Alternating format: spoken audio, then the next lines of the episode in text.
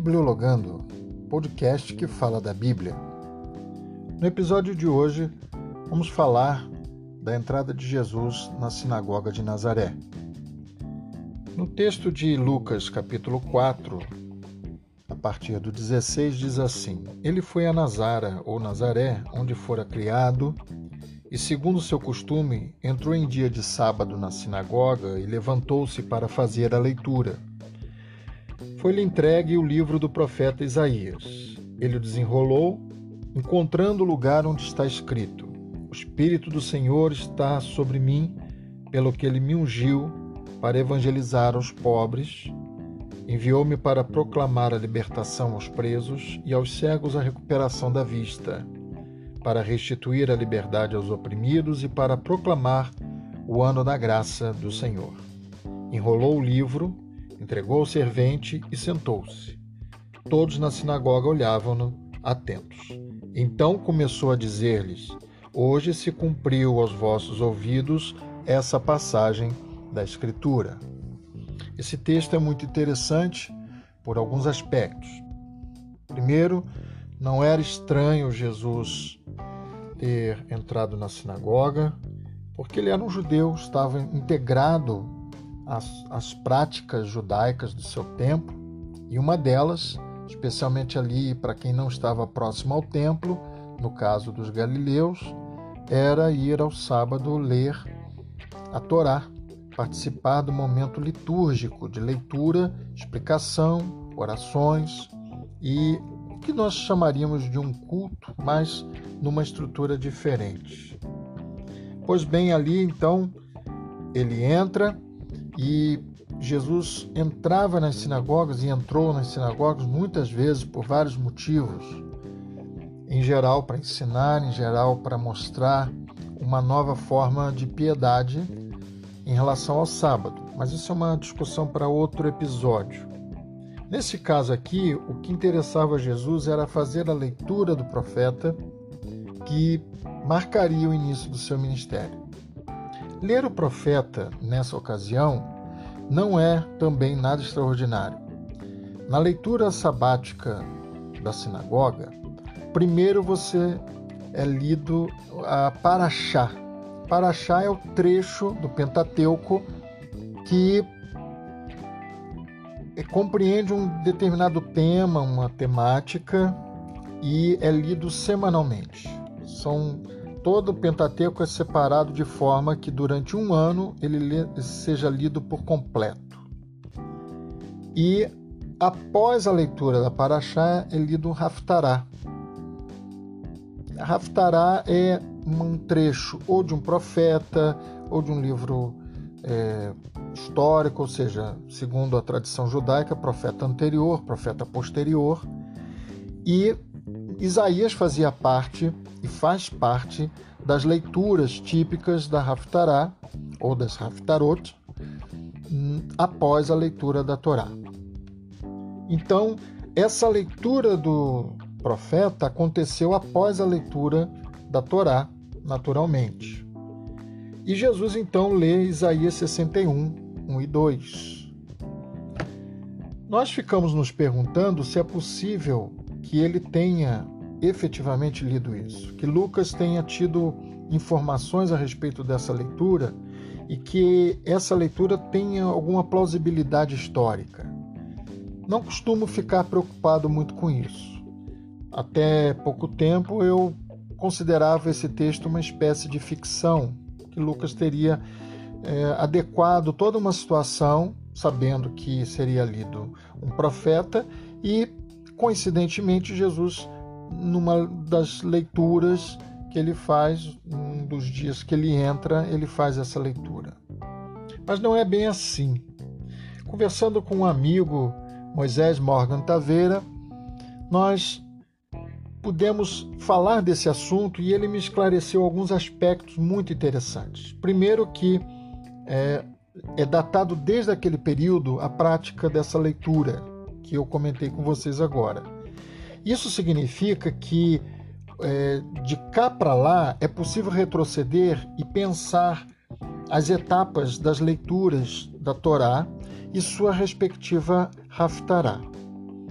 considerando que Isaías 61, 10 a 63, 9 é a Haftarah relacionada a uma determinada paraxá, então foi feito o cálculo possível de que ele tenha lido esse texto no dia em que foi lida a paraxá de Deuteronômio 29, 9 a 30, 20, que é exatamente o trecho da Torá conectado com Isaías 61.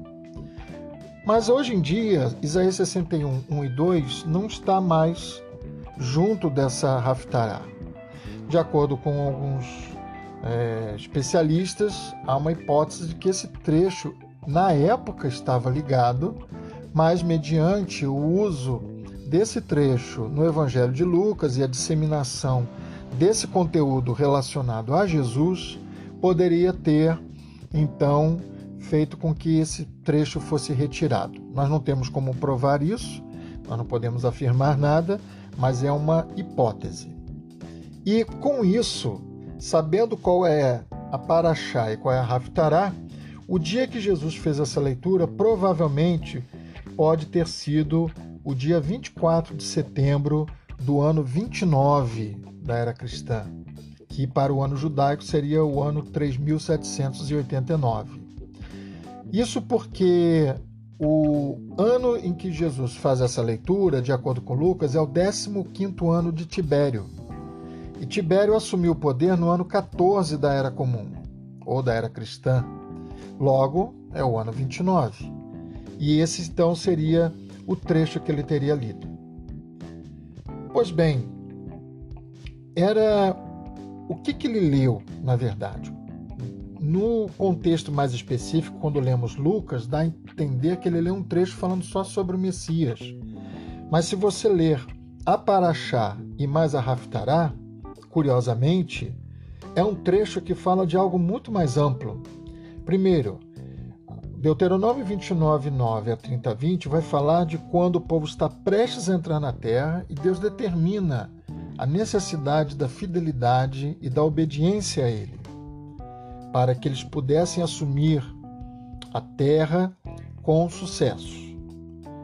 E, por sua vez, o trecho maior do profeta, de Isaías 61 até 63, fala do Espírito de Deus sobre o ungido, mas fala também sobre a restauração de Israel após o exílio e como Deus faz acontecer uma nova realidade para a vida de Israel. Então, conectando a Paraxá da Torá com a Haftará de Isaías, nós temos uma mensagem muito mais ampla até do que somente o fato de Jesus se anunciar como ungido. Não que isso não seja importante, por favor, mas pensem que Jesus, quando estava em vida, a pregação dele não era tanto em torno dele, mas era em torno daquilo que Deus iria realizar entre todos. Era o reino de Deus. E o que nós temos aqui, tanto no Deuteronômio quanto em Isaías, do ponto de vista da teologia da terra, nós podemos pensar que é a chegada do reino de Deus. Podemos pensar que Jesus estava naquele dia especial que ele sabia que ia ser, iam ser feitas leituras que tinham a ver com a chegada do reino de Deus e do ungido tomado pelo Espírito de Deus para realizar uma missão de libertação, ele então, nesse dia, ele pede para fazer a leitura. Naturalmente, Jesus não leu só esse trecho, ele leu toda a Raftará. Mas Lucas destacou esse trecho. Então nós temos aí dois aspectos. Se historicamente aconteceu esse episódio, para Jesus ele teve uma amplitude maior por conta da leitura mais ampla do texto. Para o evangelista, cabia utilizar essa passagem para mostrar como Jesus afirmou a sua messianidade. Então, isso também confirma as hipóteses que nós sempre levantamos de que os evangelistas faziam seleção não só da, das histórias que chegavam a eles, mas de como eles iam relatar essas histórias. Especialmente Lucas.